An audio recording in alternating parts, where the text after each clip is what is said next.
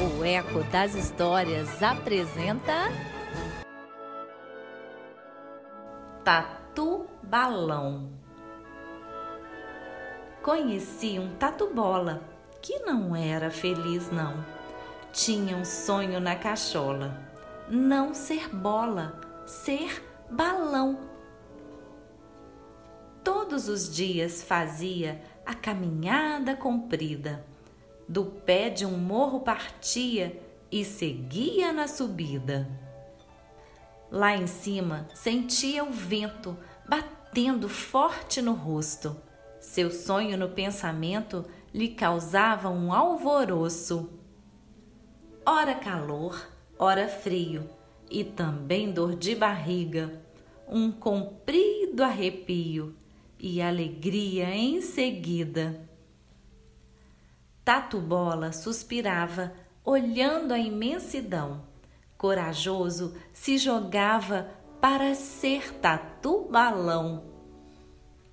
Mas em vez de ele voar, como havia planejado, começava a despencar, rolando desenfreado.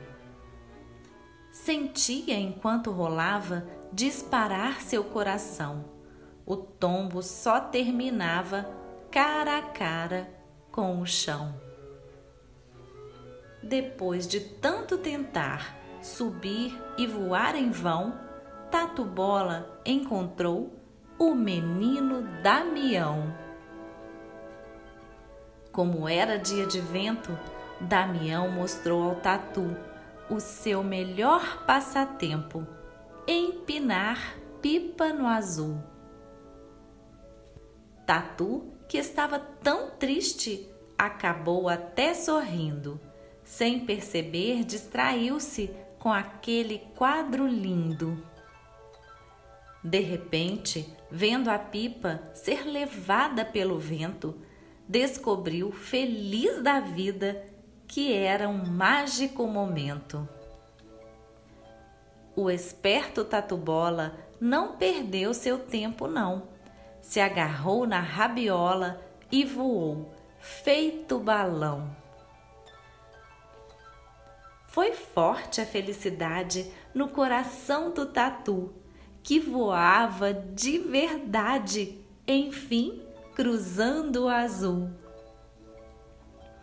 Esse foi só o primeiro, ora no alto, ora no chão, de muitos outros passeios do tatu com Damião.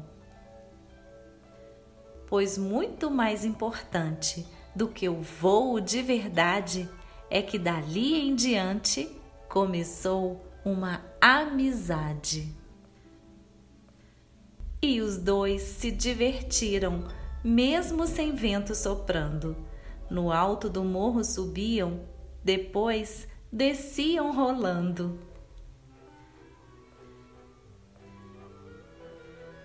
O Eco das Histórias apresentou Tatu Balão, de Sônia Barros, da editora Aletria.